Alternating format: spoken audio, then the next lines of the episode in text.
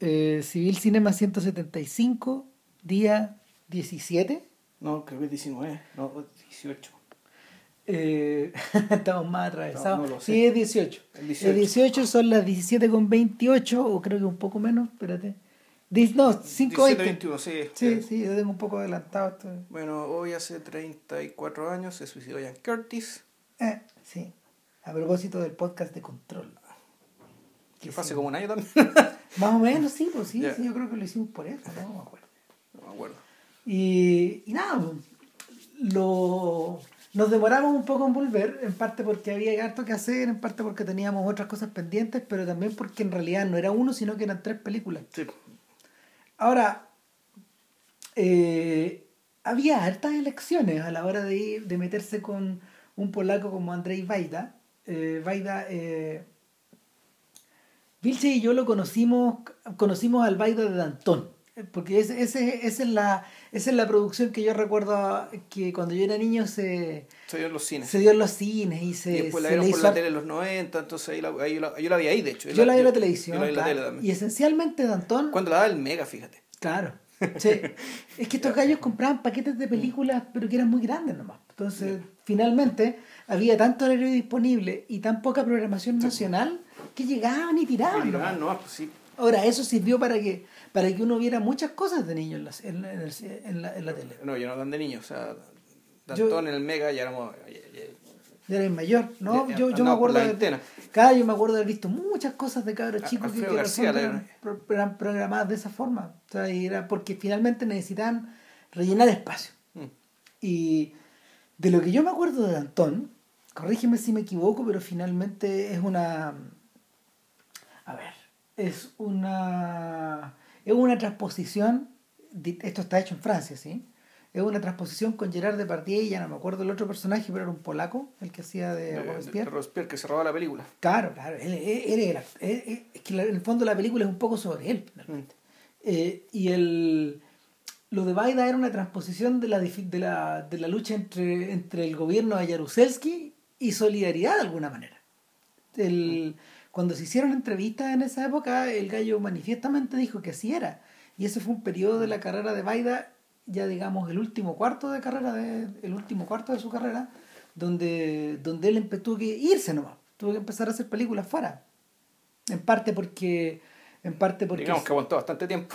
Claro, en Sí. parte porque el sistema de producción ya finalmente colapsó nomás adentro y, y en parte porque porque él mismo se convirtió en una especie de cruzó la barrera y se convirtió en una especie de paria. Nosotros le, de- años después vimos Dirigent, di- el, direct- director de orquesta, la con Joe película, Gilwood. claro, la película y el director y esa película ya incorporaba como a, a propósito de lo de Gilwood, ya incorporaba elementos. Era la historia del regreso de un polaco, que era Gilwood en este caso, que había vivido mucho tiempo en Inglaterra. Ah, y este es su regreso a Polonia. Sobre eso, es la- sobre eso es la historia, un poco, es como un poco el regreso de, es como el regreso de Claudio Rabo en los 80 acá a Chile, a echar una miradita, ¿cachai? Eh, los conciertos fueron súper buenos, pero por otro lado el quedó cooptado por un montón de por un montón de, de callejones sin salida, porque en el fondo el que lo recibía era la dictadura. Sí. Y, y en parte él mismo se había mantenido al margen de eso por la dictadura. Claro. Si el viejo se había virado, no había querido saber nada con Chile en muchos años. Él había estado en los 60 acá, De visita, pero él no había vuelto nunca más. Entonces, él, él mismo, él mismo se había marginado, yo creo que ya de viejo, viejo quiso volver nomás, porque ya no, yo creo que no cachaba si, si, iba a poder volver de Chillán. sea, claro, para, visitar a su familiar y de paso ya que habrá que tocar. Claro, claro, pero, eh. pero el... En, en, en ese momento ese tour medio ese tour medio curioso donde Televisión Nacional terminó transmitiendo los conciertos igual eran buenos los conciertos Eh, nada entonces y algo que no pasaría hoy, de hecho. no claro ahora lo siguiente que yo me recuerdo de Baida después de haberle perdido la vista mucho rato yo no siendo un gran fanático de sus películas porque tampoco he visto, había visto muchas era que años después este viejo muy viejo ya él queda de candidato al Oscar él queda de candidato al Oscar por Catín una película sobre una masacre Sí, muy tremenda ¿cachai? y eh, como siempre en estos casos el candidato europeo el candidato europeo el, el más viejo no, no, no tiene muchas chances, chances de ganar en general en, en el Oscar y, y yo creo que él debe haber sabido si ya él había postulado numerosas veces antes Ya. Y entre medio me recuerdo haber escuchado, ponte tú, de. A propósito de haber visto estas películas, de esta película de Godard que, que hizo con Jerzy Radi- Radisilovich, eh, Pasión se llamaba. Eh, y finalmente Radisilovich es un tipo que tuvo una carrera, ha tenido una carrera tanto en Polonia como en Francia. Él ha filmado como. filmó con Godard, filmó con Rivet, pero él es el protagonista de. de ¿cómo se llama? de dos de las películas más importantes de este gallo. Eh, Hombre de Hierro y Hombre de Mármol. Que son acerca de una. Son acerca de unas mata son acerca de unas masacres que ocurrieron de, una tremenda represión que ocurrió a finales de los 60 en Polonia. Y, es- y es el momento definitivo de la radicalización de Baida. Cuando cuando Baida a finales de los 70 él anticipa solidaridad. En el año 75 más o menos. Antes de que existiera eh, él, él- él recupera parte de esa historia y la y la, y la pone en escena. Y de alguna manera esto es como una puerta de entrada a la, a la, a la clase de relación que tiene este sujeto con el cine de su país, con la historia, con, la historia del cine y en último término con la historia política de, de Europa. Eh, estoy tratando de pensar, fíjate, en, en ¿cómo se llama? En, en un tipo, e- en general, en estas cinematografías que son más chicas, suelen haber sujetos centrales que pueden estar ya, sea inclinados a la izquierda o a la derecha o, flotar de alguna manera en, algún, en, alguna especie de limbo, eh, donde en el fondo ellos, ellos resumen de alguna manera la historia pública y la historia privada del país, o, o llevan en la espalda eso. John Ford es un ejemplo, eh, a su manera Yasujiro Ozu es otro ejemplo, eh, y el mismo Hou Xiaoshen es un ejemplo, y en este caso Biden es una figura súper central. No es casualidad que no es casualidad que la- una de las películas que vamos a comentar acá, Generación, está considerada como la primera película polaca moderna. ¿Cachai? Eh, no siéndolo, Claro. no siéndolo en forma, pero pero es la, peli- es la, es la primera película de es la primera película donde uno ve a, a- a Roman Polanski, por ejemplo, actuando. Claro. Lo sacaron del colegio, él postuló cuando estaba en el colegio. Sí, pues era un mozalbete de cuánto, 14, 15 años. Tenía, tenía la misma cara de rata. de ratoncito, de ratón, claro. claro, así como de, de ratón malévolo. Claro. Y, el, y, y al mismo tiempo en la primera película es Vinny Cibulski, el protagonista de Cenizas y Diamantes. ¿Ahí el qué papel hace en...? Eh, al principio, pues, uno de los amigos que los que está jugando en, este, en esta secuencia como de casi infancia, donde Sí, los sí. tipos se suben a se suben a, a robarle a robarle carbón. Armas, no, armas, ¿qué era? No, carbón. no carbón carbón, Carbón. a los a los a alemanes. los alemanes. Entonces, uno se, uno, a uno se le cruza por la cabeza, ponte tú, que, que acaso este tipo la filmó con programa que había por detrás de este sujeto. O sea, esto, yo creo que lo primero que habría que decir es que a diferencia de otros cineastas a los cuales, de los cuales hemos hablado acá, este es un sujeto cuya mm, cuya relación con la historia de cuya, cuya relación con la con la historia de las películas que, que, él, que él mismo produjo es más bien cercana porque esta, esta que es llamada la trilogía de la guerra, una generación, canal, y, y ceniza y de ceniza diamante. y diamantes, está hecha sobre Que son en años casi consecutivos, además, muy cercanos, del 55, 58, 55, 59. más o menos. 52, 56, 58, ponte tú, una cosa así. Es. Pues, porque una generación es del 52. De hecho, no fueron filmadas consecutivamente, como que hay, como que hay, como hay una o dos Ah. entre medio de canal y una generación. Y yo me acuerdo de haber leído las memorias de Polanski hace muchos años y en el fondo este tipo hablaba de Baida con, un, con una especie de con una especie de respeto reverencial, porque en el fondo es como el padre de todos ellos Claro. y en cierta medida era un sujeto cuyas experiencias cuyas experiencias con la guerra provenían de primera mano. Actualmente un señor de tiene casi 87 o 88 años más o menos. Ya, te digo el tiro. Entonces, eh, Tiene 88 años. claro, entonces cuando uno retrocede el Baida, el Baida de, de que vivió la Segunda Guerra Mundial, eh, tiene más o menos la edad de algunos de los protagonistas de, de estas películas. De estas Mm. películas, de haber tenido cerca de No, pues él es del año 26, efectivamente, para el año 42 de haber tenido 16 años cuando llegaron los nazis, Claro. el 39 tenía Como el 13 personaje años. de una generación. Sí, pues. Como el actor de una generación. O sea, que es un, sujeto mayor, pero que... que No, 55, 57, 58. Ahí está. Y de hecho, eh, hay, entre una generación y canal hay un- una película que se llama Ide Ide dos Lonca, que no la conozco. Mm. Y después del 58 viene Cenizas y Diamantes. Eh, bueno, y ahí supuestamente termina la, termina la trilogía. Claro, de ahí en adelante las preocupaciones son otras. De hecho, como que la, la otra gran película famosa de, de Baida es una del año 75, de hecho. Ya bueno, eh, Baida, él, él también hizo una película para El amor a los 20 años. Sí, uno de esta- los episodios. uno de los episodios para el cual Truffaut hizo, hizo el suyo, digamos.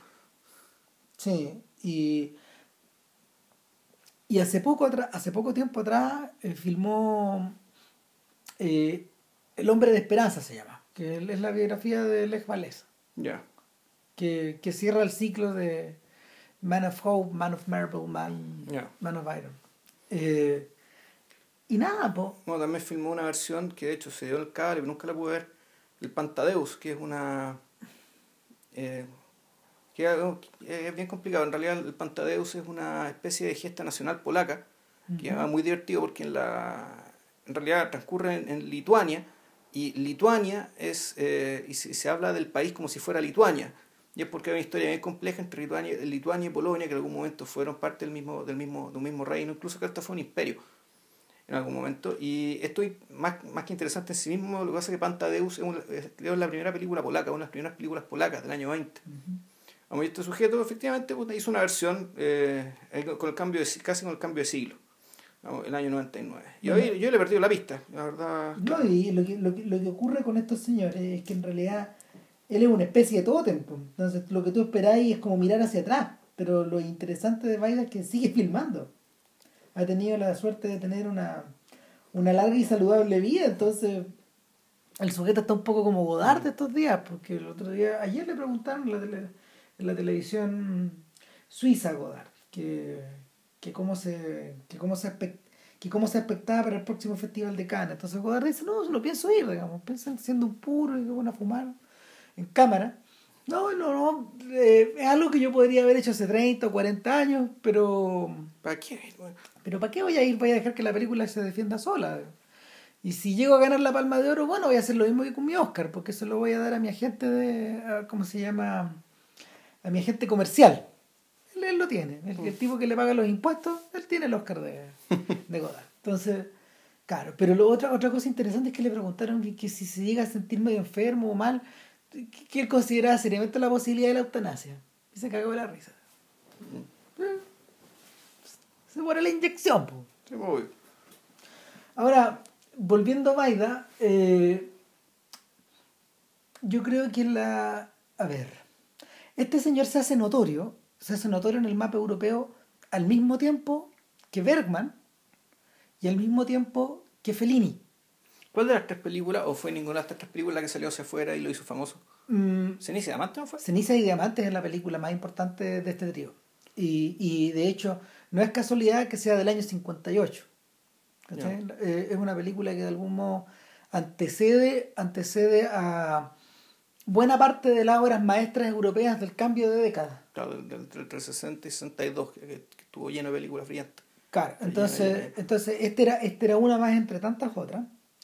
Y eh, en cierta medida este señor, este señor queda, este señor queda como inserto en un mundo de cineastas europeos que estaban buscando por un lado interna- internacionalización, pero por otro lado eh, convertirse como en una especie de de voces, de voces válidas desde, desde sus propios países. Pues, y, es por eso, por ejemplo, que en realidad la relación que esta trilogía tiene con la Polonia de orientación soviética no es de nada desdeñable. pues. Y, y va cambiando en la medida de que las películas van avanzando. Eh, no sé. A ver, Yo tengo, yo tengo cierta idea al respecto, digamos. Mira, a ver, para entrar en materia, yo creo que ninguna de las películas.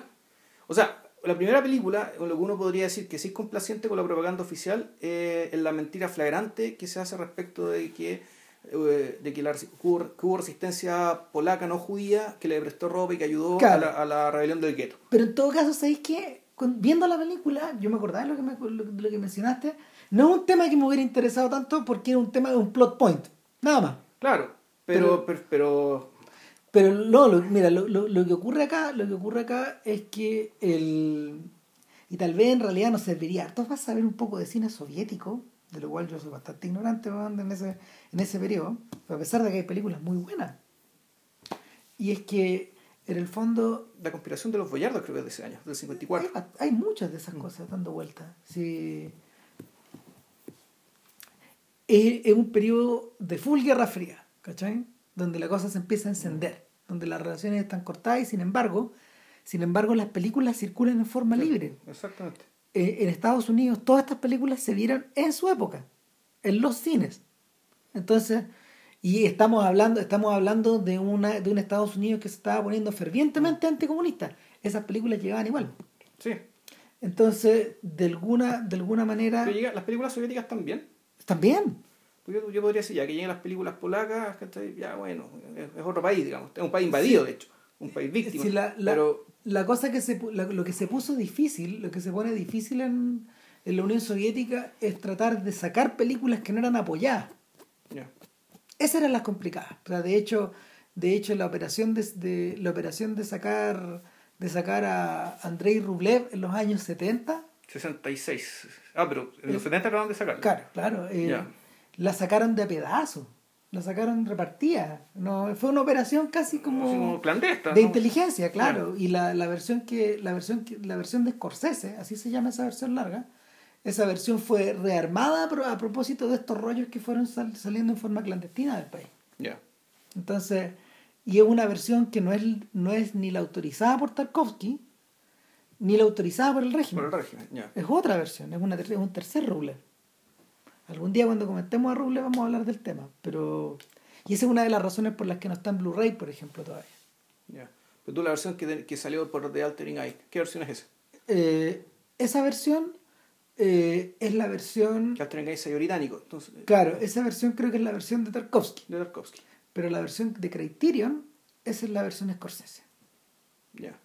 Hay como 20 minutos de diferencia entre una y otra y hay más, Pero hay, hay, hay también diferencias de montaje. Hay secuencias que no están. Y, no, y, y, cambios de orden, escenas Claro, claro. Nosotros, la, la, película que nosotros vimos en el cine es distinta a esa. Es distinta a esa. O sea, tiene, tiene algunas cosas como distintas y todo, pero en fin. Eh, bueno, volviendo a estos tipos, eh, una generación, como lo decíamos, aparece en 1955, eh, cuando cuando, algún, cuando los maestros, los, los, clásicos maestros del cine arte europeo están comenzando a, están comenzando su carrera. Está, está, las carreras de Antonioni, de Fellini, de la de Pasolini, no la de Pasolini, pero, ah. pero la, la, la, carrera de Bergman. Eh, la todavía no. Claro, la del mismo Dreyer agarra un poquito más de vuelo en esa época. Entonces, estos señores mayores, estos señores mayores están empezando a dominar el mundo del cine europeo pero lo que trae Baida es algo que en realidad no está en otros lados, que es la sensación de es la sensación como de recuperar un periodo de tiempo que fuera como de vida narrada y como una especie de crónica. Si uno, si uno tuviera que eh, ponerle un motivo conductor a estas tres películas, yo diría que en el fondo es el progresivo desengaño de, de los partisanos. Porque en las, en las tres películas menos en canal, pero tanto en una generación como en Cenizas y Diamantes, los partisanos están al centro de esta historia. los partisanos y los ex partisanos. ¿Y qué es lo que ocurrió con estos gallos?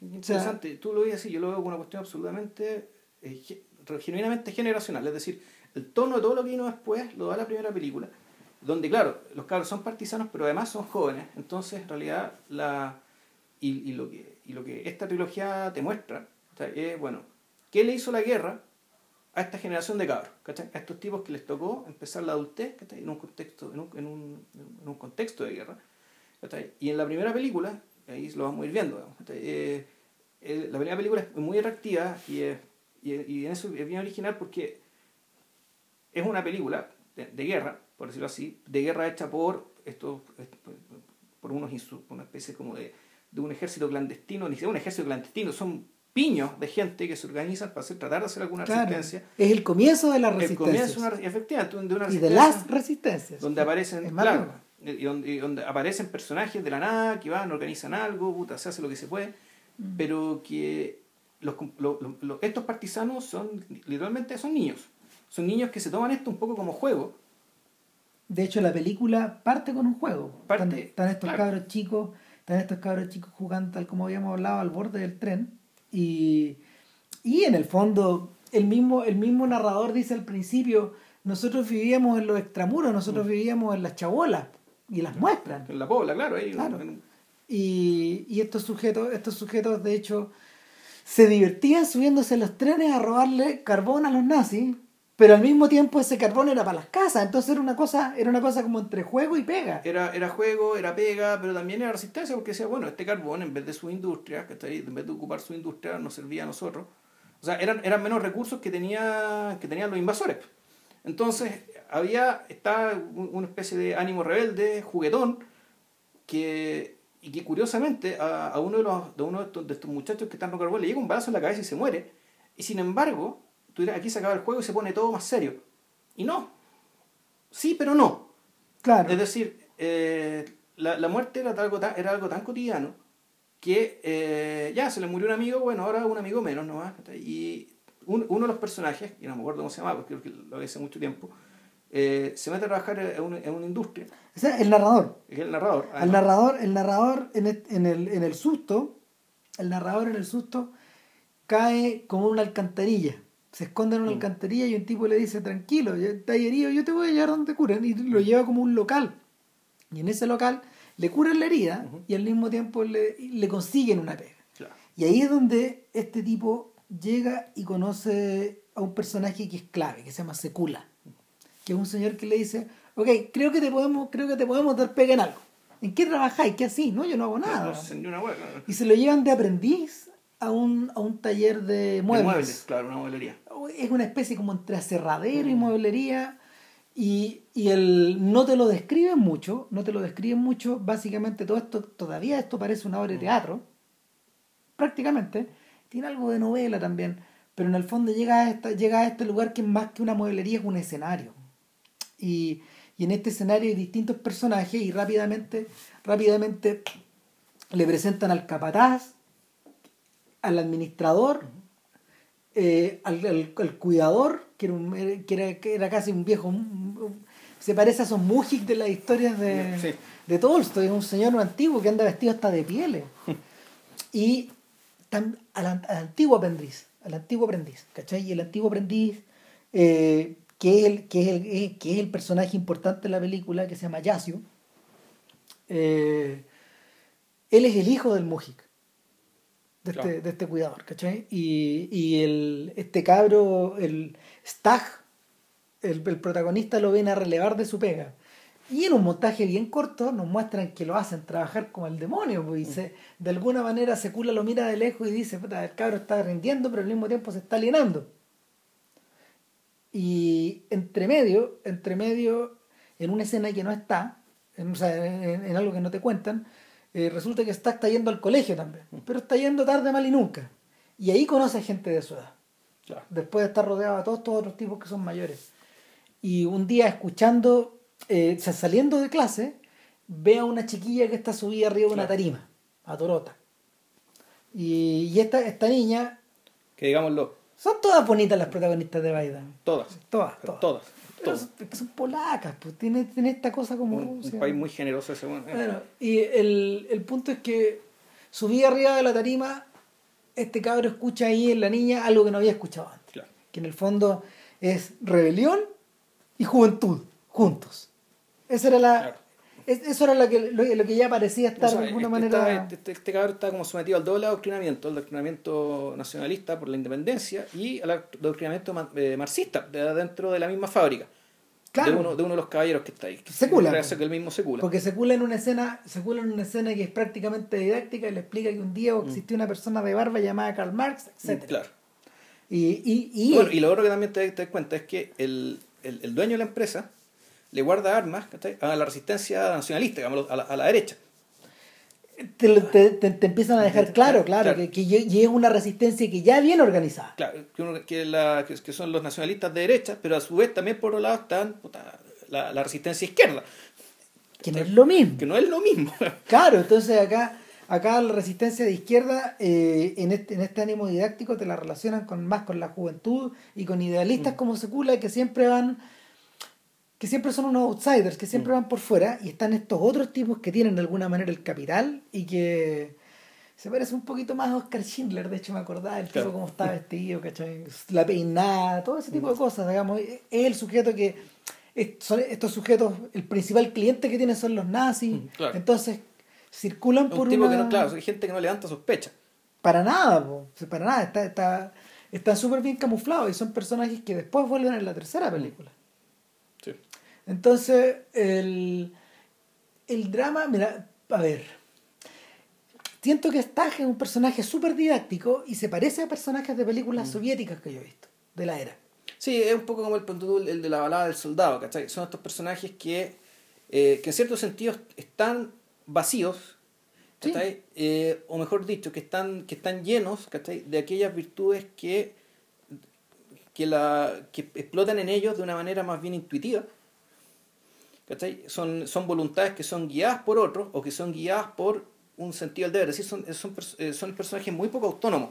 Y por, por otro lado, son personajes que están llenos como de mm, las, las vueltas argumentales que tienen, están llenos de intuiciones, como que él mm. siente cosas, y él en una especie de voz en off que va circulando a ratos nomás. Claro, muy bien, bien Y eso, eso yo creo que está, está puesto para aclarar cosas, más que nada.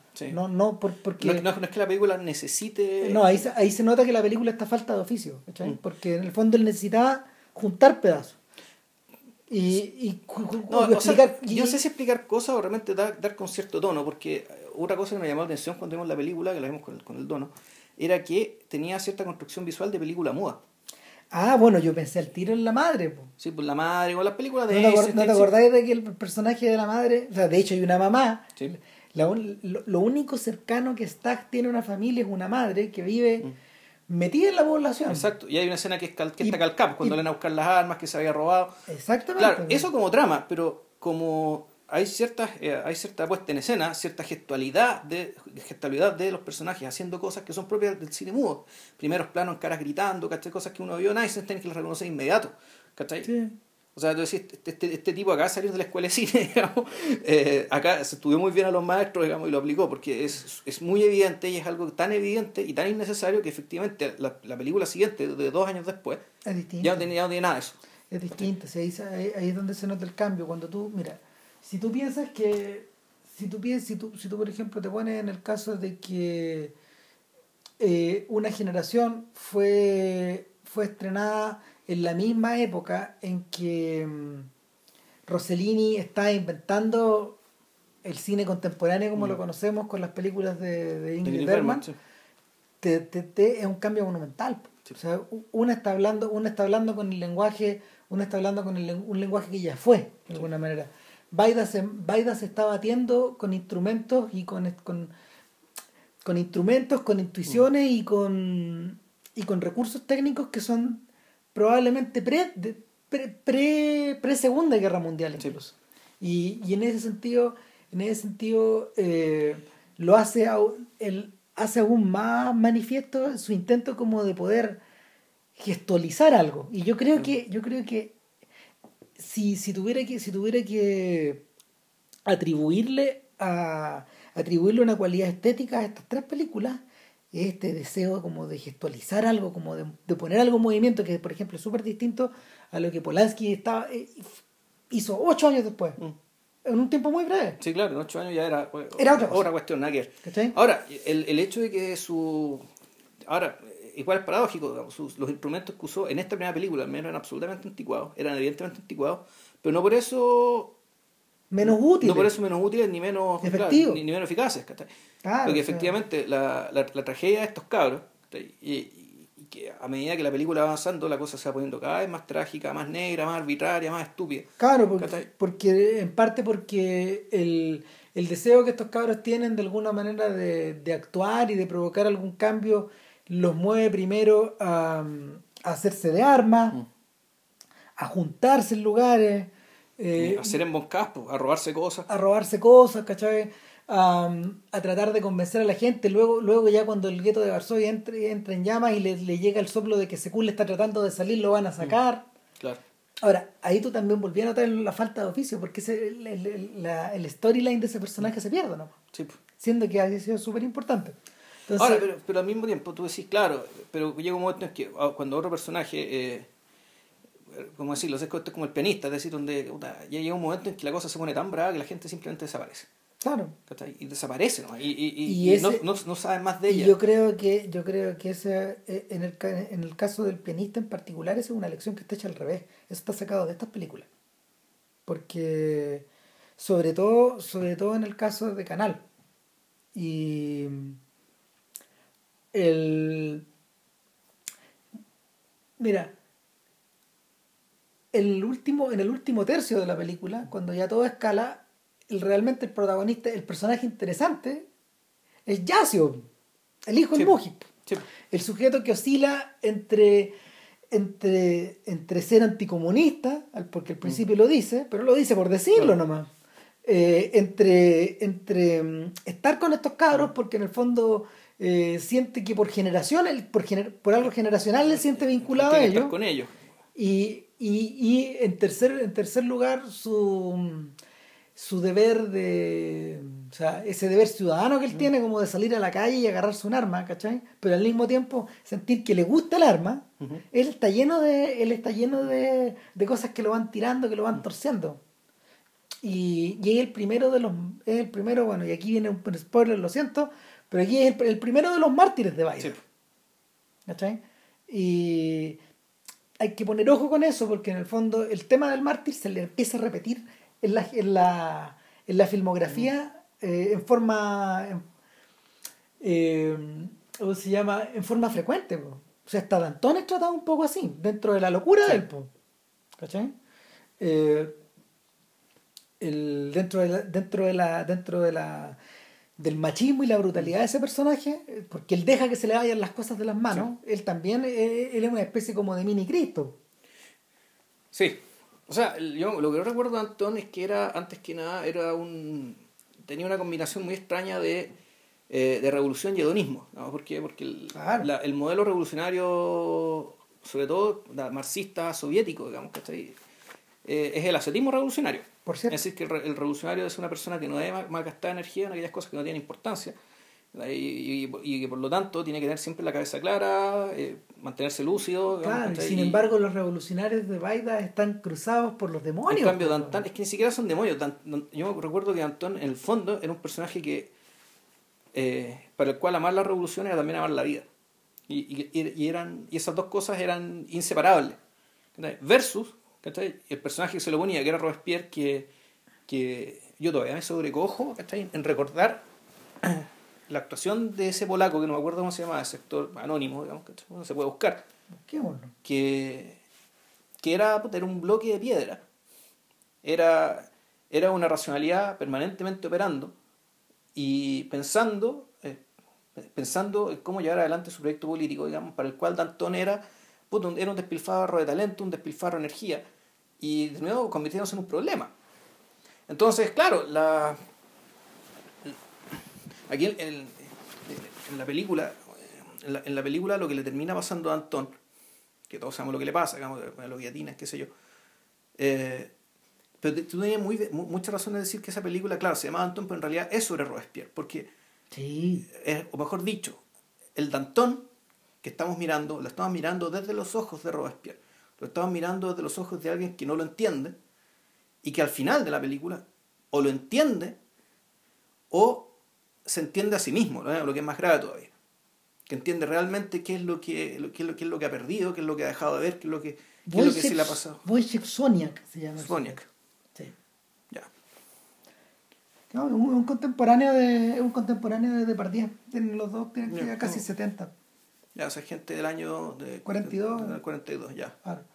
Entonces, lo que, lo que le ocurre a Yacio en esta película es que no siento que se le hubiera aclarado nada, de hecho. Pero porque el personaje, el personaje no resuelve la relación con su papá, no resuelve su, no resuelve sus conflictos, sus conflictos cívicos, no resuelve su, su conflicto afectivo con sus amigos, porque siempre está como sacudiéndose contra ellos, digamos, o sea, enfrentándose, eh, peleándose. Él se va en algún momento, ¿cachai? Sí, a ver, lo interesante de él es que, el, o es la contratación, De que incluso en los momentos más álgidos, en los, complejos, en los momentos más complejos del punto de vista histórico, donde tienes que tomar partido, siempre va a haber individuos cuya individualidad les va a impedir tomar plenamente partido. Claro. Uno, o sea, que no, no, van a poder renunciar, porque tomar partido implica renunciar a parte de lo que eres. O sea, juntarte con gente que no te cae bien o gente que no respetas, eh, incluso tolerar cosas que en otras circunstancias no tolerarías. Eh, o en último caso ser constreñido o que, o, que te, o que te den órdenes eh, para hacer cosas que tampoco por las cuales tampoco harías de buenas a primeras. Implica someterse y este personaje no está dispuesto a hacerlo. Ahora me pregunto porque tomando en cuenta que Vaida sí fue parte de la resistencia polaca su papá murió su, su, papá fue uno de los muertos de la masacre de Katyn ya eh, tomando en cuenta... de la masacre de Katyn no la perpetraron los nazis. Sí, pues, en 1940. ¿Fueron, los nazis o fue, no fue Stalin, güey? Ah, bueno, pues, pues. No, si yo tengo una duda, que la, masacre de Katyn la perpetró, la, perpetró Stalin. O el por los soviéticos, por los soviéticos, Para... Cuando, todavía, cuando todavía el eje era doble. Claro, y, y, y, una masacre donde también murió, murió, mucho intelectual polaco. Como que había una intención también como de cortarle la cabeza al país. Mm. El punto es que me, me, pregunto, me pregunto cuántos de eso, o cuántos de recuerdos, o cuántos de, de, las propias dudas del mismo Biden estarán, estarán exhibidas ahí. ¿Cachai? Yo siento que, yo siento que esta película es más personal que, es la más personal de las tres. Eh, sobre todo porque, sobre todo porque el personaje, sobre todo porque el personaje directamente bebe de, la, bebe de las experiencias del director.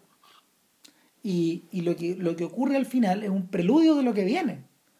De hecho, porque el, hacia el final le pasa un poco lo que al, personaje de Coman sí, que lo vemos solo, solo casi en un cruce de camino, y alguien le viene y le hace una pregunta una pregunta en clave. Una... No, claro, lo que hace le habían dicho, mira, eh, ¿usted vende plumas? Tienes que recibir a los nuevos reclutas. Claro. Entonces, eso se lo dice la, la niña, la niña que no me acuerdo cómo se llama, que, está, era tan rica, bueno, que... Dorota. Dorota, bueno.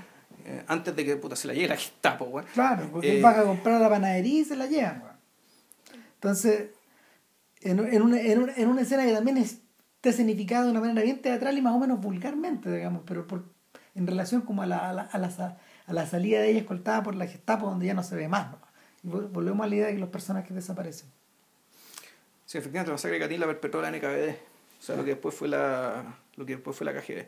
Y, y nada, pues el sujeto está parado en este cruce de camino y llegan los cabros chicos. Unos niños. Los que fueron igual que él. Con una mirada que está que... Claro, y él se le llenan los ojos de lágrimas porque él sabe lo que viene después. O sea, que a todos estos cabros los lleva al matadero. claro, y lo que viene después es canal. Pues. Y, la, y, y, en Canal, en Canal ya están asentados algunos rasgos estilísticos que, mm. que, que se hacen propios de él. Y en algún momento tú dijiste que en el fondo la influencia de Orson Welles en, en, en Baida tiene que haber sido medio grande. Yo estoy totalmente convencido de que sí es así. Pero se nota más en. Pero para mí es más notoria en la tercera película, más que la segunda incluso. Sí, es que lo, lo, que pasa es que lo que pasa es que en, en Canal él se roba. Él, él se roba, digamos, la las, eh, ¿cómo se llama?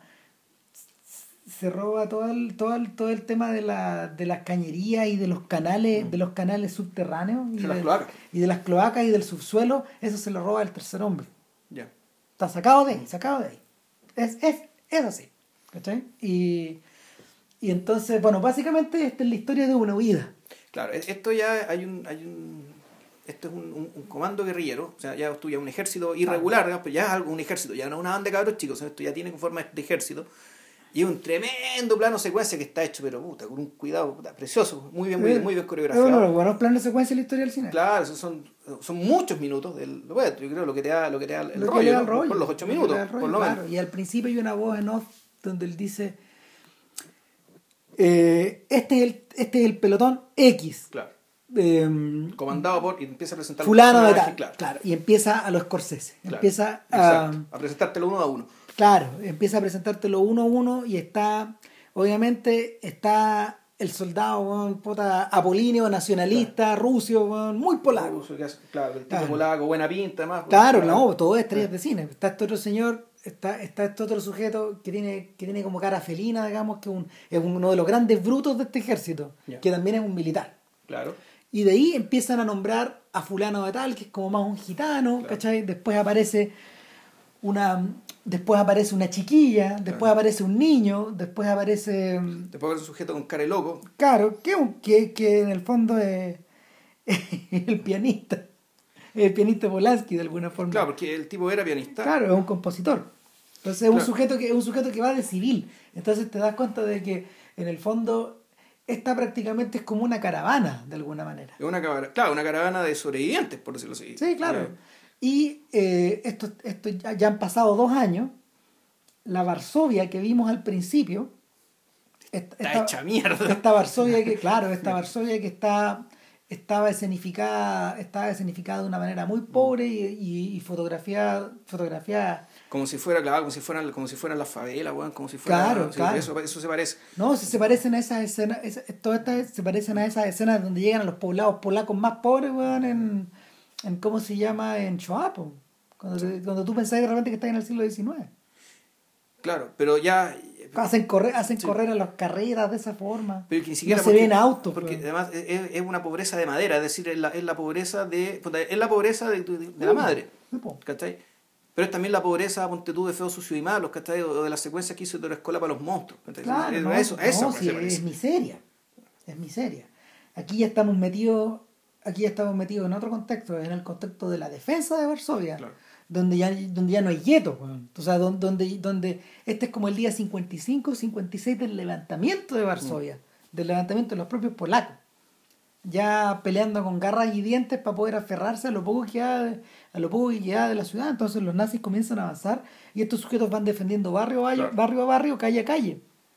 Y y el, a, esta, a esta caravana, a esta caravana la, en la primera sección de la película la hacen, eh, que es la sección de guerra, la plantan en una defensa imposible, de una especie como de, de una especie como de boca calle.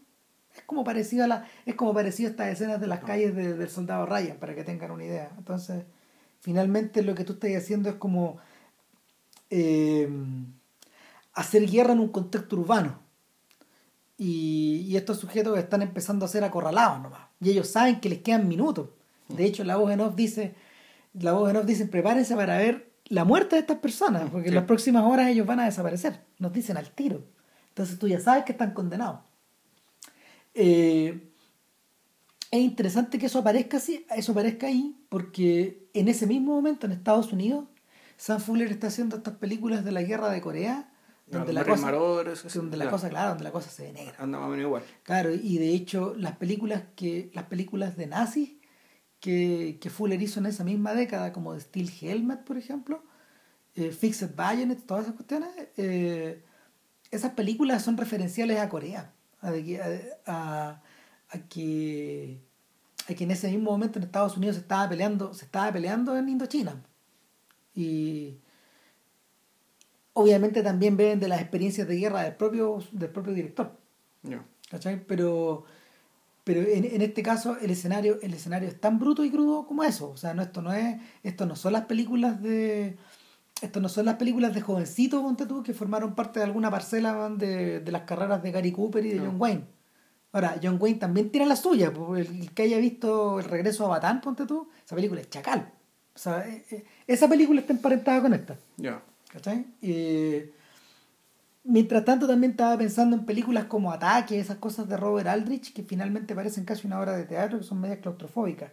Y esta película tiene un poco de eso, porque en la segunda parte, una vez que ya han logrado defenderse y se ha establecido mm. quién es quién, porque finalmente la toda la este, este es un filme de género todo Entonces, eh, fundamentalmente toda esta secuencia de defensa sirve para establecer la valentía, el arrojo, las dudas. La sangre fría. La sangre fría, estos sujetos te dicen, así son estos tipos, son muy valientes a la luz del día, son gallos que son gallos que están dispuestos a dar una, la vida, su vida por otros, ¿cachai? etcétera, etcétera. Son tipos que comenzaron el día anterior eran 75, ahora quedan 43, una cosa así.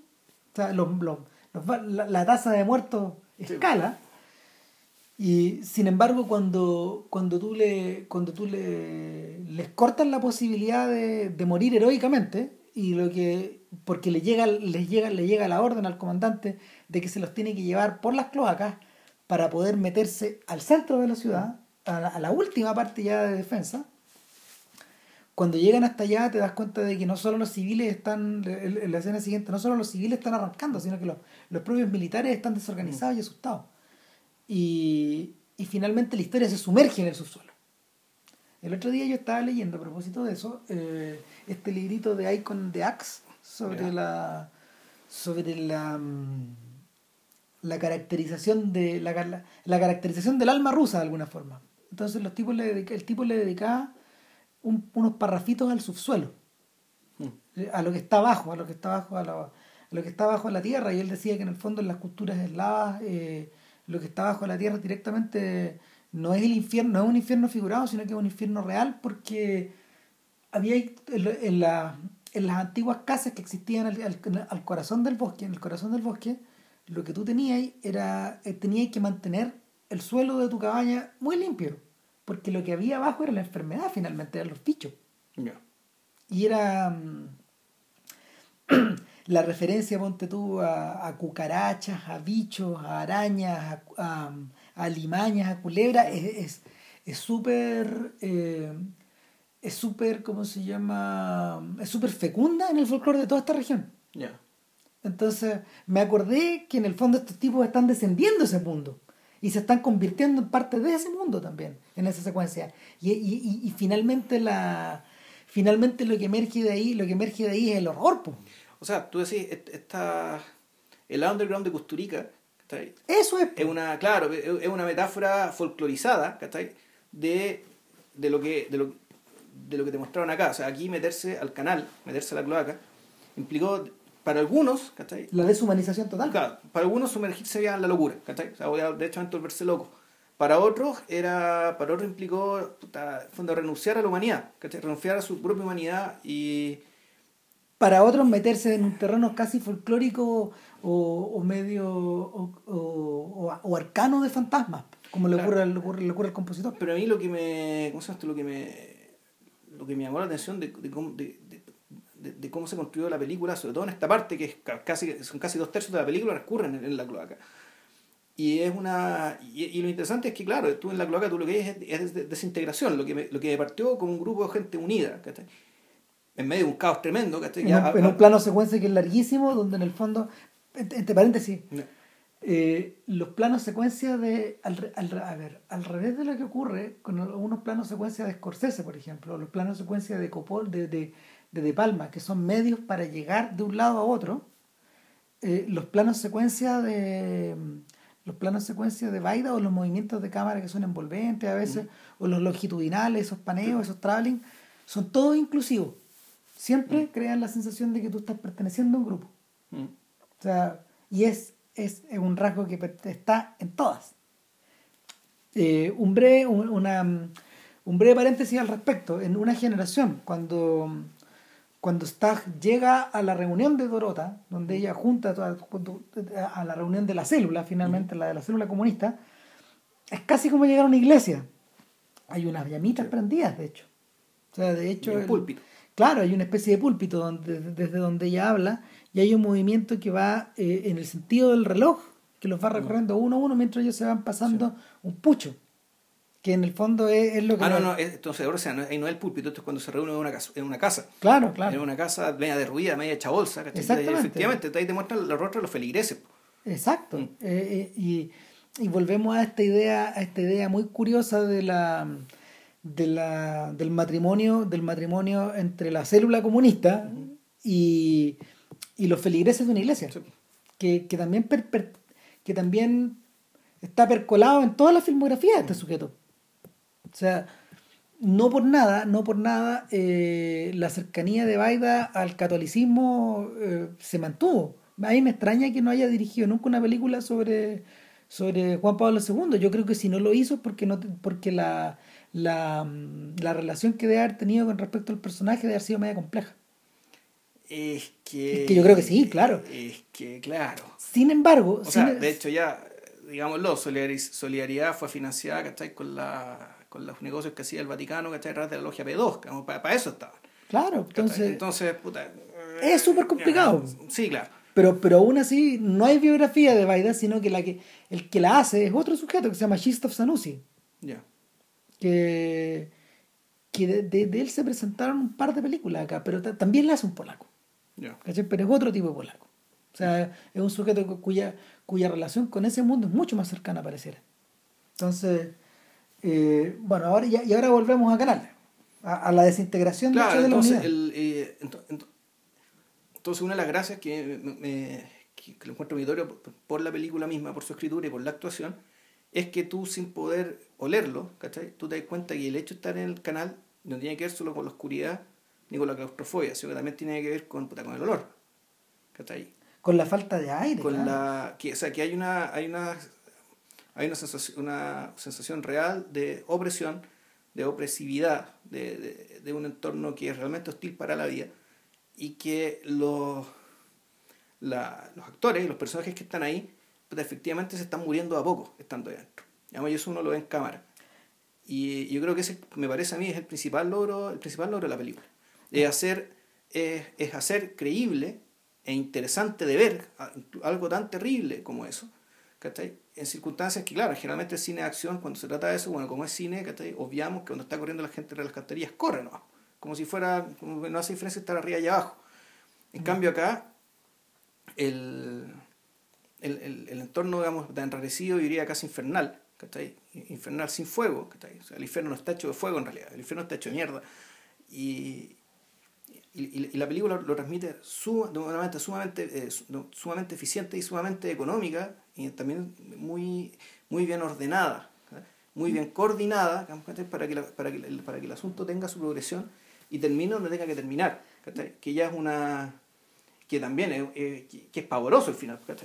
No, es tremendo porque finalmente si bien algunos personajes no se dan de cara a la muerte como, como nos decían al principio, terminan muertos finalmente todos terminan muertos. ¿Y, cómo será que.? Terminan muertos en otro sentido, claro. O, o puede que mueran igual. El punto está en que vamos a hacer el spoiler. El spoiler es que un personaje logra salir, pero por un malentendido, por algún sentido del deber, por alguna razón extraña, él decide que tiene que volver a entrar.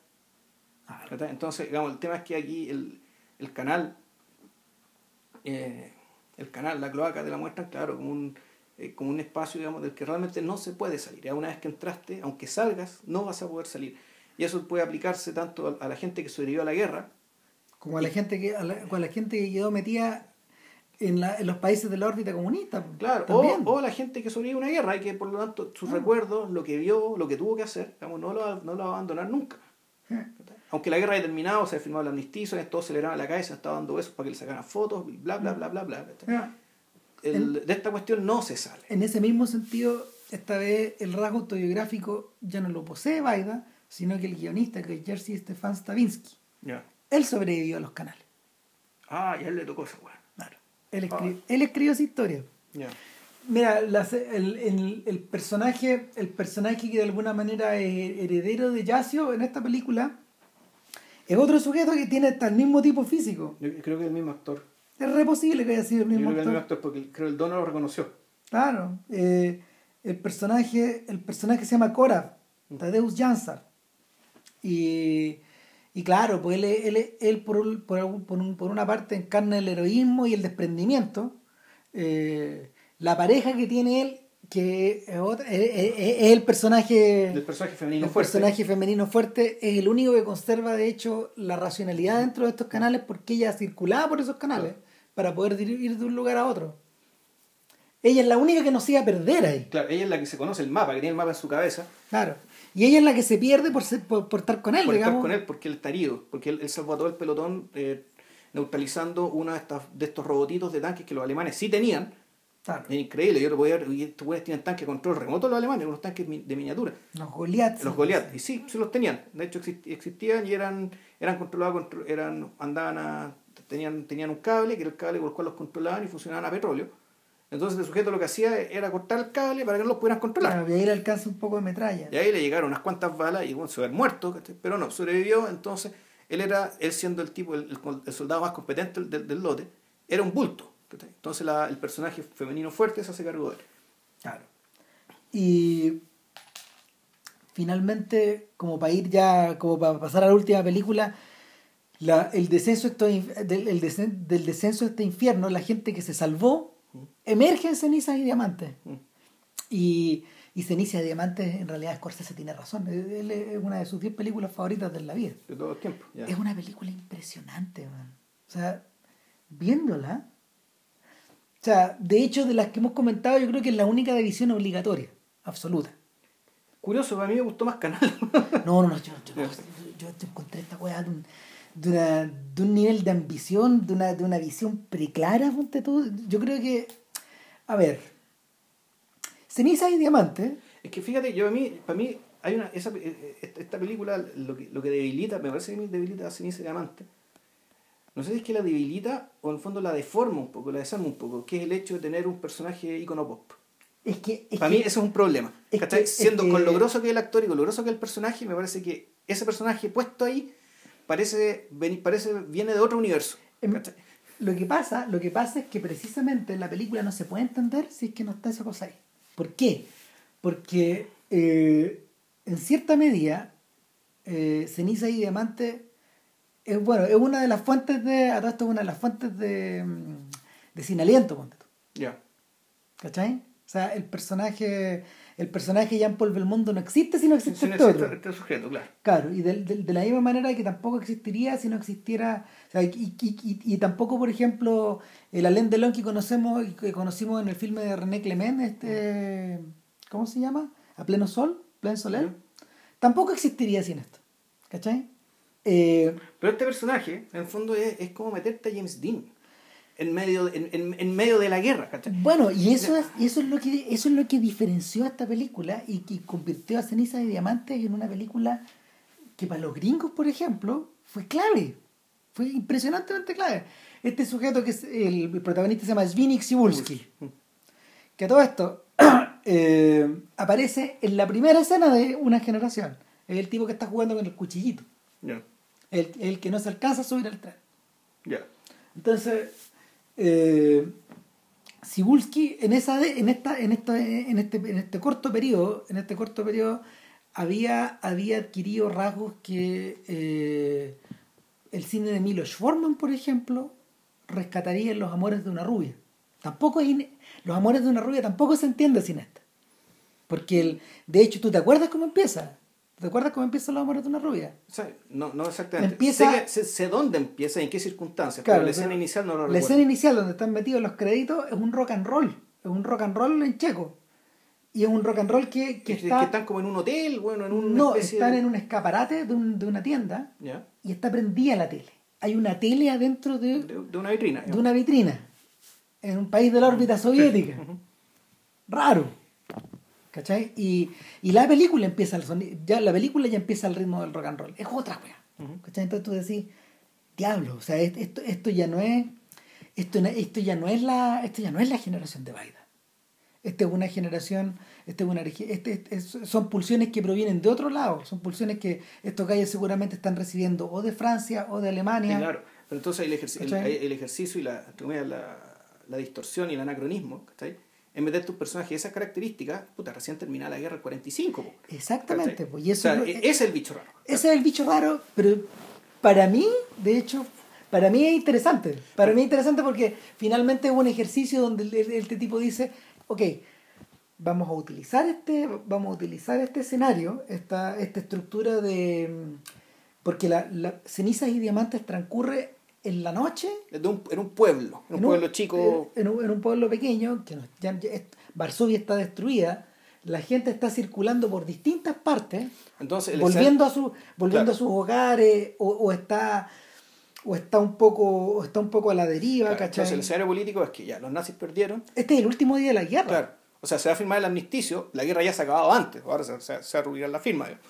Pero la situación política es que eh, los nazis perdieron, ganaron los soviéticos y con los soviéticos ganaron, ganó la resistencia comunista. O sea, los comunistas están en el poder. Exactamente, el grupo de Stock. Y ahora, y ahora empieza otra guerra. Ahora empieza que la, ahora la resistencia no comunista, la resistencia nacionalista de derecha, está puta, tramando ¿cachai? desestabilizar el régimen ¿cachai? Puta, para, para imponer un régimen polaco, nacionalista polaco, un régimen de derecha. Claro, entonces lo que, lo, los personajes que están financiando a esta resistencia polaca son los mismos de una generación. Exactamente, los mismo- dueños de los, mismos, son los mismos, los mismos dueños de las empresas. Todo está más destruido, eh, todo está convertido en ruinas, todo está, todo está hecho un poco mierda, pero estos sujetos siguen ahí moviendo la weá, ¿cachai? En el tránsito de moverla, de mover la cosa, de, de, de- ¿cómo se llama? De mover los tallarines en la olla, y por otro lado, en el tránsito de irse. Están, en, están a dos bandas, ¿cachai? Eh, la película tiene una la película tiene una secuencia de tiene como un preludio tiene como una secuencia no, no es que no es que tenga una secuencia precréditos pero tiene una una breve secuencia donde estos sujetos están eh, hay un par de sujetos tendidos tendidos en la hierba disfrutando del sol Eso cree uno al menos. claro pues muy tranquilo y todo una niñita se acerca y le dice señor me puede me puede abrir la puerta de la capilla vemos una capilla Claro. entonces, estos tipos no están esperando entrar en la capilla, están esperando a alguien que viene. Y este tipo les dice, atento, atento, ya llegan. Y los ven en la lejanía y ven, y ven a un, ven a un jeep que lleva a dos personas. Y los asaltan. Claro, Eso es lo que parece, claro. digamos. Los asaltan y los matan y los acribillan. Eh, y rápidamente, rápidamente huyen. Y uno de ellos dice, no quiero, no quiero seguirme metiendo más en esta weá. Que, que es un poco parecido a lo que decía Yacio al principio. Está- Y, y lo, de lo que te das cuenta es que eh, en cierta medida, en cierta medida, en esta especie de, en este, en este momento, en este momento de cambio y en este momento de flujo, parece una obra de teatro esto casi, porque, porque transcurre, transcurre muy pocas horas.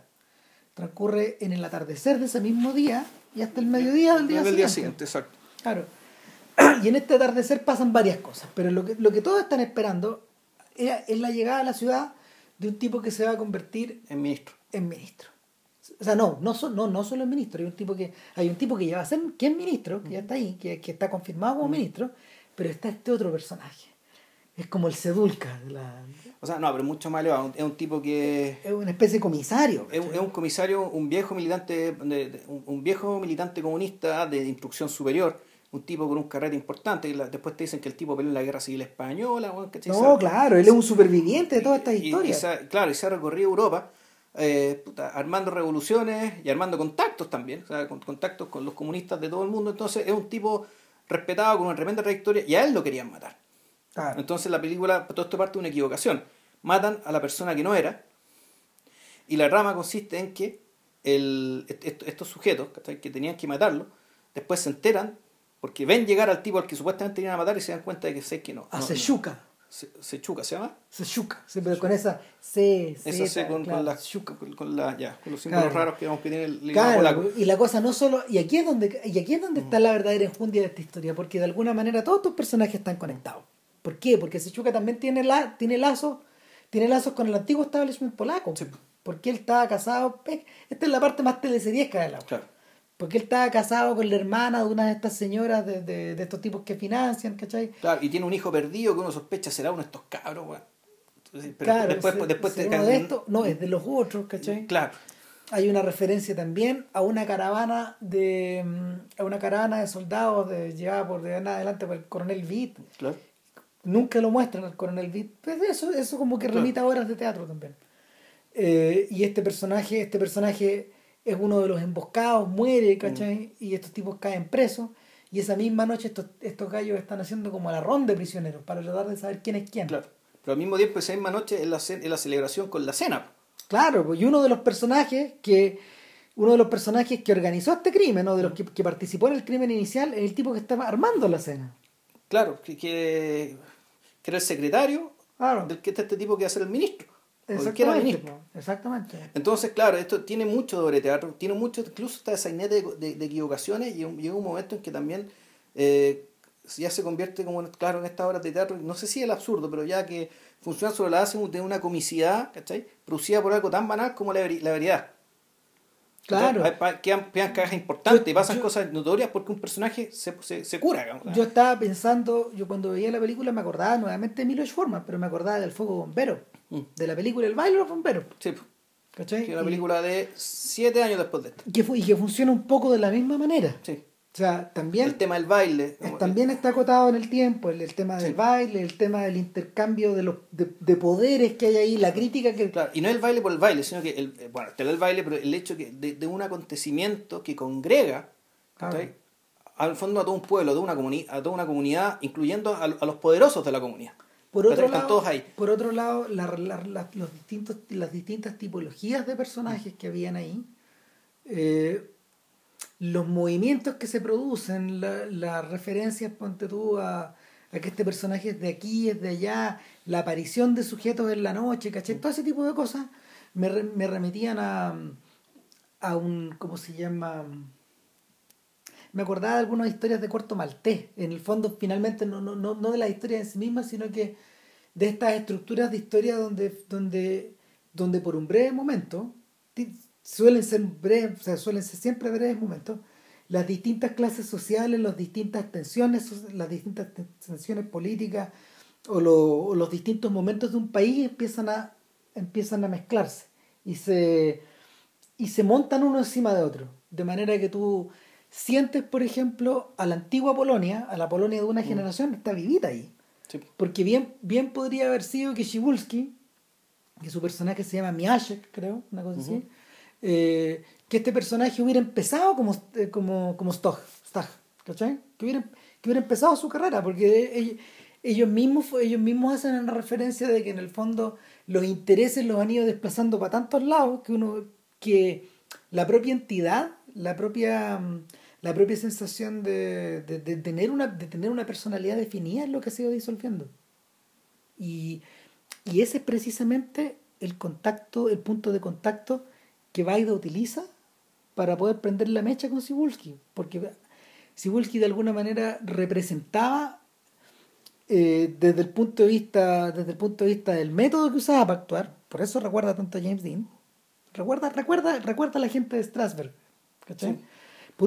Pero tiene el aspecto físico como de Delon, él me recordó cuando lo vi, pero la forma de actuar y el personaje que montó en realidad es James Dean. A mí, me, a mí me recordó a Jack Nicholson, al joven Nicholson. ¿Cachai? y, yo no podía, o sea, es impresionante ver que todo Nicholson está, está, está, ¿cómo se llama?, contenido en este sujeto. Esta, esta, esta actitud como de mirar hacia abajo, estos lentes que, estos lentes que tiene mm. Nicholson en estos lentes oscuros, que no son totalmente oscuros, o sea, como, como medio pardo, que, que Sibulski convierte, convirtió en una marca fábrica.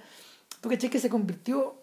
O sea, todos los, todos todos los jóvenes de bueno, bueno, buena, buena parte de los jóvenes polacos de la era querían imitar a este weón. Sí, pues.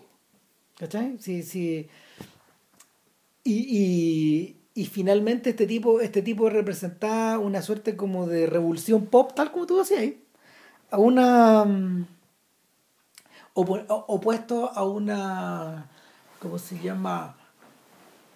a una Polonia que culturalmente eh, y, y, socialmente se estaba quedando atrás en el marco de esa Europa. No, y claro, y, entonces ahí está el, anacronismo, que tú decís, eh, está bien, en esa, el, todo, todas estas formas, estas formas exteriores de individuación también provienen digamos, de entornos, entornos materialmente prósperos, ¿cachai? Y, y además de mercados relativamente generosos a la hora de darte opciones, ¿cachai? Para que tú elijas los adminículos con los cuales te vaya a convertir en un individuo.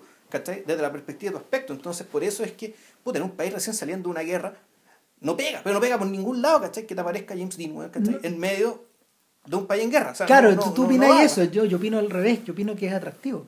Porque, de hecho, mira, te lo voy a plantear de otra, de otra te lo voy a plantear de otra forma. El... La, pregunta, la pregunta es la siguiente.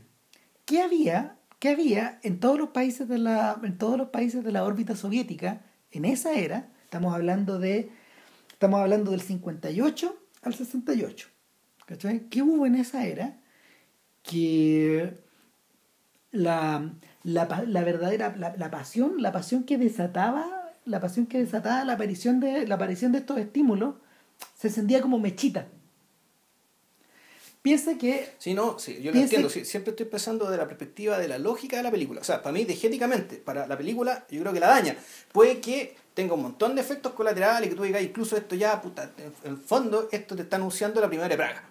Claro que sí, pues sí, eso es. En el fondo que el, el, deseo de esta gente, digamos, de, individualizarse dentro del mismo comunismo, incluso, ojo, claro. que, puta, un modelo comunista que te permita mayores, mayores libertades, que no sea tan ascético, que no sea tan controlador de la, de la vida privada y, y, las manifestaciones de la individualidad de la gente, vale, pero para la película, y, y, para una película que además, eh, ajá, está temblando, para una película que además está tratando de un tema que está tratando de decir que, que, es algo que es bien distinto y que es algo que va, va, por otro carril, que es el carril respecto de, bueno, ¿qué es lo que va a quedar de esta guerra? ¿Qué es lo que, qué es lo que va a quedar de todo esto? Yo, yo claro, yo, yo, ahí, por ejemplo, ahí estoy, en, ahí, estoy en desacuerdo. Yo siento que, yo siento que hay algo, hay algo adentro de, hay algo dentro de la película y hay algo, y hay algo dentro del propio Baida que lo motivó a hacer una película así, porque no volvió a utilizar nunca Cebulski. Nunca. Sí, está bien, no, sí, yo, yo entiendo que hay un propósito, ¿cachai? Y, y naturalmente no lo hizo porque sí. ¿cachai? yo lo veo desde el punto de vista del resultado, ¿cachai? Mm. Desde el punto de vista del resultado. Ahora, efectivamente uno podría decir, bueno, si, si, si eh, a lo mejor la película eh, se hubiera usado otro personaje con otras características, naturalmente que habría sido otra película. Exactamente. es obvio, ¿cachai? Porque la película está demasiado centrada en él. Además, pero no, no, puedo, no puedo dejar de decir que esta cuestión en cierto sentido me choca y la película me la deforma. Además, te lo planteo de otra forma. En la estructura, en la estructura de la, estructura que la propia trilogía tiene, o que, o que, la, que la trilogía de la guerra se va dando de una manera media azarosa, hay una progresión hacia la estilización. Sí. Totalmente no solo, no solo en el uso de la música, no solo en el uso como de, la, de los tiros de cámara, sino de, la, de la iluminación, de, la forma que, de la forma claro. la misma puesta en escena como una, una cara que se, se, toma la mitad de la pantalla claro el, el naturalismo claro el naturalismo de Pudovkin que, que, que, viste en una generación ya no tiene cabida tres años después en cenizas y diamantes y eso es lo que me decías tú que te, te llamaba mucho la atención que el tipo hubiera cambiado tanto y evolucionado tanto y que me dijiste que en realidad había encontrado que, a propósito de que habíais visto Set de Mal hace poco, que había harto de Orson Welles. En, mucho. Mucho, muchísimo. Muchísimo. De hecho, de hecho viendo, viendo a, a el, este personaje se parece a Queenland, pues es un señor gordo, cojo, que, se mueve cansado, es una persona que pertenece a otro tiempo, digamos. Claro, y, y, que se, y que se come, que se devora que se devora a su entorno, o sea, literalmente, voluminosamente y discursivamente. Claro, claro, y, pero, pero al mismo tiempo es un personaje es un personaje que representa todo lo que Cebulski no es. O al revés, Cebulski representa el antónimo perfecto de este prototipo. Y es por eso de que, de que en el fondo al, al antagonizarlos completamente, ¿por qué? Porque nuestro héroe se aloja en el piso de arriba Está arriba, está arriba, justo arriba de Chechuca. Y lo escucha. Y está esta idea de que eh, este hotel está tan hecho mierda, digamos, que, que, tú podías escuchar todo lo que hay a tu alrededor. Entonces él, él poniendo la oreja, digamos, mandado por el otro, no, él se ofrece a, él se ofrece a hacerle guardia. Y finalmente... No, tiene que matarlo. Pero nadie le dice, nadie le dice a él. ¿Cachai? Él dice, yo voy. ¿Cachai? Entonces, eh, de alguna manera estos dos sujetos están estos dos sujetos están antagonizados. También me llama la atención, de hecho, que, eh, si, bien en la, si bien en una generación la relación era la inversa, porque Seculca, por ejemplo, es como este otro personaje, ¿cachai? El personaje de, el personaje el personaje paternal, el personaje que ofrece solaz, el personaje que te ofrece el trabajo y que finalmente él se, se, convierte en uno de los sacrificados que va a ayudar al gueto de, al gueto de Varsovia, ¿cachai? En esta escena que, que, que tiene más de fantasía que de realidad, pero que sí hace sentido dentro de la historia. Claro. Eh, en estas calles desiertas. Claro. En este otro caso no, pues este, este es el oficial, este es el oficial que representa el comunismo o el futuro de lo que va a ser el comunismo. Pero precisamente, ¿quién lo está matando el pop? O sea, lo mata el pop, pero al mismo tiempo es un sujeto que. Pero claro, pero no, no es un tránsfuga comunista, es un sujeto que realmente ha dado toda su vida por la causa, que ha recorrido, que ha pasado por no sé cuántas guerras, por no sé cuántos disturbios, por no sé cuántas guerrillas. Y finalmente, ¿cómo te lo caracterizan? Te lo caracterizan como una persona que ya va en retirada, mm. que, que prácticamente le cuesta moverse, que, que, está, que está casi petrificado. Porque finalmente, ¿qué es lo importante que hace, qué es, qué es lo importante que, que hace Seshuka al llegar a la ciudad? Lo único que él hace, factualmente, es ir a golpear la puerta a su cuñada y No. preguntarle por el hijo. Por el hijo. Y no hace nada más. Piensa, recuerda, recuerda, recuerda.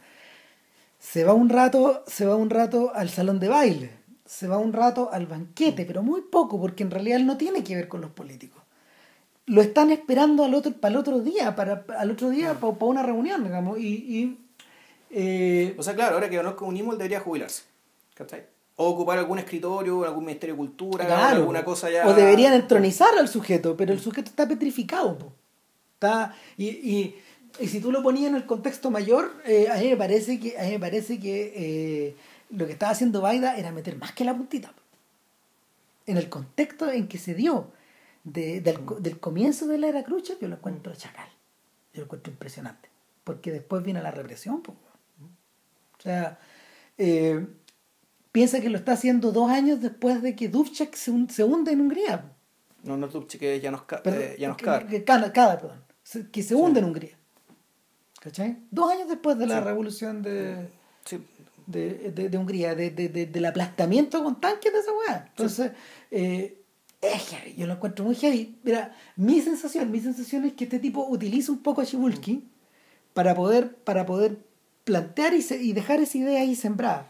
Ahora, la- en realidad la idea, Chibulski está ahí ¿cachai? para mostrarte el futuro esplendor o la posibilidad del futuro esplendor. Es Claro. decir, los diamantes que van a salir de la ceniza. Y hay una, escena- hay una escena precisamente que, que le debo... Que, Que es un, poe- es un poema, que leen un poema que está escrito en algún lado. Claro, sí, está, está escrito, está escrito, como se llama, en, un, en polaco, eh, en una especie de, de bajo relieve, ¿cachai? Y en este bajo relieve, eh, justamente, pues, está, está, está a, partir de estas, a partir de las cenizas que deja la guerra, van a salir los diamantes. van a salir los diamantes. Deberían ser los diamantes. Claro. Ahora, Sin embargo, claro, el punto es que, claro, el- ¿en qué diamante estaba pensando Andrés Vaida? Fue en un icono pop. En James Dean. yo no, no, no, no, yo, no, yo, yo, creo que Claro. no, yo creo que no está pensando en eso, yo creo que está... eh, está, está pensando en eso y eh, yo creo que está pensando en eso y por eso es que el final de la película, al igual que las otras películas, ¿cachai? Tiene el, el mismo dejo amargo. O sea, al fondo el, el tema de que la guerra, si bien la guerra hubo que pelearla, eh, el resultado lo que quedó de ella en realidad no fue nada bueno. Y en ese sentido, claro, la, la película es contrapropagandística. Piensa Son que películas propagandísticas. Piensa que a, a qué se fueron los dos mejores alumnos de Baida en la universidad. Polanski, eh, Polanski ya tenía lazos con Francia y, el, Ya. y, el, y el- el niño Polanski viajaba de ida y vuelta porque su hermana, después de la guerra, no volvió a Polonia. O sea, Claro, que a él, a él los mata- les mataron, le mataron los padres en, Claro. en- en los o campos. sea, ¿cachai? su madre, su madre, la, Madre. el padre sobrevivió. Ah, ya. Y, y el niño Polanski se crió con su papá. ya. Se crió con- en casa de gente prestada, digamos, y después... Y después Así después- escondido, o sea, después, su, después su padre vuelve, digamos, pero la relación ya no fue tan cercana, etc. Pero en la- en- a la primera de cambio, después de, después de haber tenido cualquier cantidad de problemas por haber filmado a la mala cuchillo al agua. ¿cachai? O sea, la, la filman a la mala, la weá se la llevan para afuera, obtiene premio. Después ya no lo pueden cortar, digamos, pero, Claro. pero es una película, es una película que en el contexto de, de lo que hemos discutido hoy día no tiene ni una, ni una cabida, po. es otra. Sí. Es una obra maestra, pero es otra cosa. Entonces, eh, Polanski rápidamente emigra, eh, pasa una breve pasada por Francia y luego se va a Inglaterra. Y ahí se queda los siguientes 5 o 6 años. Claro. Ahí filma Revolución, ¿cachai? Claro, Eh, y Cool de Sac también. claro. Y el otro gran alumno de este, el otro gran alumno de Baida, que era Jerzy Skolimowski, que era el, el co-guionista de Cuchillo al Agua, él la hizo más corta, él se fue directo. Directo a Estados Unidos. No, directo a Inglaterra. Ah, ya. Y, y la- no filmó tanto, pero la- la- el- los trabajos de Skolimowski son todos británicos. Es un cineasta en inglés. No. O sea, de hecho, yo creo que algún día vamos a tener que hablar de, de por lo menos de Shout o alguna de las otras películas de este gallo, porque son tremendamente buenas. Pero, pero el, el punto es que estos, estas dos figuras llegan y se le van al tiro. ¿Cachai? Entonces, el, la, la impresión, la impresión que te deja, la impresión que te deja es de, es de haber tenido esa intuición tremenda de lo que venía. Y por otro, por otra parte, como de la, la, la película acá, la película acaba por no acaba de decidirse si, si, si abraza, si abraza el nihilismo más extremo que, que pregona, que pregona un tipo como Cibulski, ¿cachai? O si lo condena. El, en cierta medida, la, la escena donde la escena donde Chihuahua a, a justicia a justicia este mini jerarca eh, está significada de una forma trágica ¿cachai? Eh, no lo mata no lo mata como si fuera un crimen político no lo mata a la luz del día por ejemplo etcétera no, no, no lo mata no, no es un asesinato no es un asesinato que se haga eh, donde, el hechor y el, o sea, donde, el tipo que donde el tipo que es el sicario y el tipo que son la víctima que, es la víctima están plenamente identificados sino que la muerte de Chichuca está eh, ejecutada eh, como si fuera una muerte de un crimen roja. en la calle exactamente roja. exactamente y yo creo que yo creo que poco le faltó para que lo matara por la espalda o sea el, el, el, tipo el tipo cae encima de él y lo abraza de alguna forma ¿cachai? lo abraza casi shakespeareanamente y luego cae ahí al, al borde como de la al borde como una poza y empiezan los, unos fuegos artificiales, unos fuegos artificiales que, que, que son como para, como, como, para cerrar esta noche que ha estado tan, que ha que ha estado tan acontecida en esta cagada de pueblo. Entonces, mi sensación es que la, mi sensación es que Baida es un gallo muy hábil a la hora de dejarse llevar por estas intuiciones. Ya llegaría el tiempo en que él haría sus otras películas europeas, ¿cachai? Pero sus epopeyas, juegadas de tres horas, ¿cachai? Cosas así. Pero pero yo siento que yo siento que él, cogió algo que estaba como en el aire en, ese preciso momento. Y es por eso que esa, esta película es tan rara. Es tan rara que de hecho tiene una secuencia plenamente bergmaniana que es la secuencia donde ellos están acostados con, con la chiquilla de rigor digamos. Porque también hay también hay una niña que, que atiende como que atiende como el bar. Claro. y como que hay toda una, una mini trama donde en el que, el boss se la trata de jotear, si se la jotea y se la jotea y se la jotea, recurre a todos los trucos posibles. Claro, pero, pero a la hora de joteársela él descubre como él descubre su vacío, su vacío interior, ¿cachai? Bla, bla, bla, bla, bla. Eh, pero lo que hay lo que hay entre medio, lo que hay entre medio en realidad es la escena interesante donde Baida corta fragmentos de la conversación de los mm. dos amantes que están como acostados, piluchos, no sé dónde, están, estarán, digamos, en la pieza. En la misma pieza Pero los corta lo Bergman es decir, los encuadra, los encuadra, sale la boca de él, los ojos de ella, mm. hay, cosas que, hay cosas que, que Godard tomó de, también de ahí después, y, y, y, cada corte no está llevado, no, no, te lleva de una escena a otra, sino que te lleva a esa misma, a la misma escena unos minutos después, unos instantes después, y están unidos por, están unidos como por disolvencia o por, o por empalme. Entonces, la sensación que te provoca es como de mm, alto en el camino. Aquí la mm. película, aquí la película y su ritmo de sainete, como bien dijiste, mm. para. Y esto es otra cosa. Para, claro, pero para tiene que cambiar, porque todo eso tiene importancia de la perspectiva de lo que el personaje quiere. Claro. Porque, porque bueno, este personaje eh, es un personaje también vacío, vacío como Stag, pero su vacío es distinto. Y, sucede que las cosas que le pasan a lo largo de esta película, efectivamente, lo, lo empiezan, lo, empiezan a empujar a que su vida cambie de dirección. Al menos eso cree él. Entonces, pucha, la, lo que sí. A mí en realidad no me molesta que el personaje actúe como actúe, no me molesta que sea un personaje que efectivamente esté, eh, que esté indefinido individualmente o que esté o cuya definición sea, sea una definición a partir de negaciones. ¿cachai? Es decir, yo no soy cordero, yo no, me yo no, yo no creo en lo que creen los demás, yo no hago lo que hacen los demás. Lo que sí yo creo que es, es, era innecesario era la exterioridad. Era que fuera un, que fue un personaje tan, eh, tan inconfundiblemente boomer, en el fondo, o, sea, o, pre-boomer, o sea, tan, tan James Dean, tan, tan Elvis, ¿cachai? Que, eh, eh, eso, es, es, exterior, es la, la, forma exterior del personaje, yo creo que se, se pudo haber pulido un poco más y, y haber hecho, y habría salido, claro, algo menos atractivo, menos, más severo. Más severo y más, más, más, más, más coherente respecto de, de, la realidad que te están mostrando. Claro. Porque efectivamente eh, tú veías eso lucho cayéndose a pedazos, ¿cachai? Veías a, a, un, a, un, tipo con esa pinta y con esa actitud en medio. Y tú decís, bueno, aquí. Es un marciano. Es un marciano, ¿cachai? Es un marciano, si ni siquiera se viste como, ni siquiera se viste como un sujeto. Mira, piensa, piensa en la forma en que. A ver piensa en la forma en que eh, Roger Corman, en esa misma época, comenzaba a comenzaba a, a utilizarlo a, a actores jóvenes, post-Dean, Como el mismo joven Nicholson. como el joven Nicholson, como Dennis Hopper, como todos estos tipos. Eh, él lo, lo utilizaba en películas de época de Edgar Allan Poe. Entonces estaban insertos en esta weá también Claro. y, y cumplen, cumplen esta misma. De hecho, eh, hay una película que se llama The Terror, que tengo unas ganas tremendas de haber visto una escenita. Y ahí. Terror. Ese es el pozo del péndulo, ¿no? Es la misma. No, no, no, no. Este se llama El Terror. Lo que pasa es que eh, cuando estaban filmando, creo que El Pozo y el Péndulo, o, o cuando estaban filmando, no sé, habrá sido una de estas tantas adaptaciones, son como 10. Ya. Eh, quedó un espacio libre entre un rodaje y otro. Entonces le dijo a Corman a Nicholson, si tú soy capaz de, si tú soy- o sea, si somos capaces de hacer algo entre medio, nos van a dejar gratis esto. Y armaron el terror, que no tiene ni un sentido, salvo que él es como un, él es como un oficial del ejército napoleónico. Y no tiene, Corman lo dijo la otra vez, esa película no tiene patas ni cabezas, la armamos porque la armamos. Juntamos pedazos que se nos fueron ocurriendo, pero no, no traten de encontrarle sentido.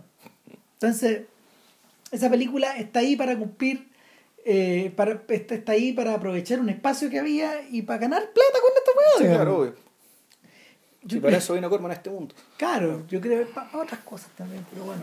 Finalmente, finalmente no sé, yo, yo, yo, yo ahí difiero un poco JP porque yo encuentro que, yo encuentro que la, la irrupción de esta extrañeza, de, este, de esta cuña de, de extrañeza, convierte, convierte a, a Cenizas y Diamantes más en un filme de su época que en un filme de época. Claro. ¿Cachai? Sí, Y, sí, entiendo, sí. y, y, y, la, y es, por, es por eso también el tremendo impacto que tuvo. Sí, no, no. ¿Cachai? Eh, Bueno, fue- digámoslo, entonces fue una cuña al mercado. Pero por supuesto, pues, si, si- si finalmente, finalmente la, la popularidad de estos sujetos, la popularidad, la popularidad del sujeto, obviamente que le dio mayor, no, no, no te olvides, no te olvides de que tal como dice Godard, del cine es una weá que también es una empresa, entonces estos weones tienen que haber, tienen que haber eh, eh, este, este gallo tiene que haber visualizado esto. Y le creó una película a la medida sí, también. po. Sí, Y una, y una trama a su medida, todo para que él luzca, digamos, puta, su incomprensión, su, su, su forma, su incapacidad Claro. de, de- Ahora- de encajar en el mundo. bueno. Claro, lo que pasa es que. Lo que En un pasa- país en guerra donde precisamente esas weas no pasan, pero bueno, está bien. Claro, ya. lo que, lo que Ah, pasa es que finalmente, la, la- finalmente el, gesto, el, el gesto se vuelve medio extraño. eh, porque porque gente que, gente que intentó la misma operación de otra forma, como, como el mismo Godard con Pierrot el Loco, ¿cachai? O, o cuando, o cuando, cuando, a, cuando a Bertolucci se le ocurre hacer el conformista. Ponte tú. Todo eso, todas esas, todas esas irrupciones, todas esas irrupciones de extrañeza en, en, en, eh, en argumentos que parece que no lo fueran, digamos, eh, sí estaban mucho más integradas, pues, estaban mucho más integradas en su época, porque precisamente el lenguaje que un Antonioni manejaba, que un Fellini manejaba para poder, para poder mm, eh, zambullirse en esos mundos, les era mucho más cercano. Porque la, la realidad, la realidad misma, o sea, lo que, lo que, el mundo que los rodeaba parecía masajeado para que esas cosas resultaran. Mm. Eh, entonces, eh, eso, eso incluso, por ejemplo, eso incluso, por ejemplo, consiguió que, que Belmondo, que Belmondo, un tipo tan de su época, resultara creíble en películas como Borsalino, como Stavisky, ¿cachai? Que, donde él no tiene pito que tocar, po, ni por, ni por tipo físico, ni por actitud, ni por estilo, ni por nada. po. Pero finalmente, 15 años después, esa weá ya estaba solucionada, Sí. estaba integrada nomás al, al sistema. O sea, claro, el, el- o sea, uno podría decir que se hizo un cine en torno a este tipo de personaje. Exactamente. Completo, ¿cachai? O sea, claro, el, el- James Dean prefiguró esto, este personaje es uno, es uno más de una oleada, pero ya poco tiempo después, en realidad, Claro. había, uno puede decir que el mainstream estaba lleno, ¿cachai? De personajes así, de historias hechas a la medida de personajes así. Claro, el Pat Y- Garrett de Chris Christopherson, se ocurren o sea, según- Five ¿cachai? se ocurren el- tantas weas. Sí, puta, son, Claro. son millones, millones que tienen formas distintas, pero que está la, la incomodidad, la inadecuación, ¿cachai? Puta, es la misma. Finalmente los tiempos cambiaron en torno, los tiempos, cam- los tiempos cambiaron en forma tan radical que eso terminó, eso, eso, eso acabó formando un tipo de un tipo de actor, un tipo de, Claro, y- de estereotipo, ¿cachai? Mira, y aquí ya en, la, auto- el colmo de la autorreferencia, hasta incluso uno podría pensar cuando la, esta inadecuación, o mejor dicho, el reclamo del individuo, del individuo de sentirse en un, lugar- en un mundo cómodo para él, ¿cachai? Se volvió mainstream, ¿cachai? Precisamente, digamos, ¿cachai? Cuando, puta, con los, en los 80. Sí. O sea, con esto que nos contaba Alan Curtis en el documental de en el documental del, del- del, del, Century of the Self. Sí. Que ahí, a principios de los 80, esto se acabó. ¿Por qué? Porque esa forma se convirtió en mainstream. Es decir, el mundo entero fue, fue- se, configuró y se dio, se, y se dio a sí mismo, se, se pensó a sí mismo para, ser, para que fuera un lugar en que los individuos, todos los individuos estuvieran cómodos. Y, se- y estuvieran cómodos eh, como individuos y se sintieran realizados y expresados como individuos. Y eso políticamente, y quien mejor leyó eso fue la derecha en algún momento, digamos, como ya lo decía en el documental. Claro, pues es el, mira, para, para poner, para, para, para figurarlo de otra manera, es el tránsito que hace Marlon Brando desde The Wild One, que de hecho es una de las películas que es fuente de esta, eh, desde el salvaje hasta Apocalipsis ahora, donde, donde en el fondo él, él de estar de outsider se convierte en parte, se convierte en el centro mismo, en el corazón de la máquina. algo que tiene que morir. Además, en, Exactamente. en, en aras de la cordura, digamos, de todos los demás. Claro, sí, la, la, la belleza del ar- la belleza y la tragedia del arco de Brando es que expresa perfecto ese, ese esa, esa, mm, esa- ese movimiento pendular. Nada, pues dicho esto, eh, les contamos que, a ver, eh, creo que vamos a grabar el miércoles. Mira, la si, siguiente. si no pasa nada muy raro, el, Sí. el día 21 de mayo, eh, Mientras, claro, mientras los discursos. mientras después de la el vaina, qué sé yo, bla, bla, bla, vamos a grabar un, un podcast sobre la película Snowpiercer de Yo- Young Bong-ho. De Bong, Bong Jong- Joon-ho, Bong Bong Joon-ho. Joon-ho, director coreano que eh, eh, realizador de al menos dos películas que nosotros hemos visto, que de eh, De Host. Memoria de un asesinato y Y de Memories Host, entre medio nada más que se llama Madre, Sí. Madre, pero yo no la he visto. Sí, a ver si la, la alcanzamos a echar una mirada en estos días. por mi parte es difícil, pero bueno. Pero nada, pues eso, así que Snowpiercer. Snowpiercer, ah, bueno, y vean estas películas, Sí. están pirateables, se pueden conseguir Bájensela. fácilmente, bájensela, eh, véanla y bueno, y eso, No, Biden es muy grande, bueno, así que eso. Que estén muy bien, cuídense. Chao. Vale, chao.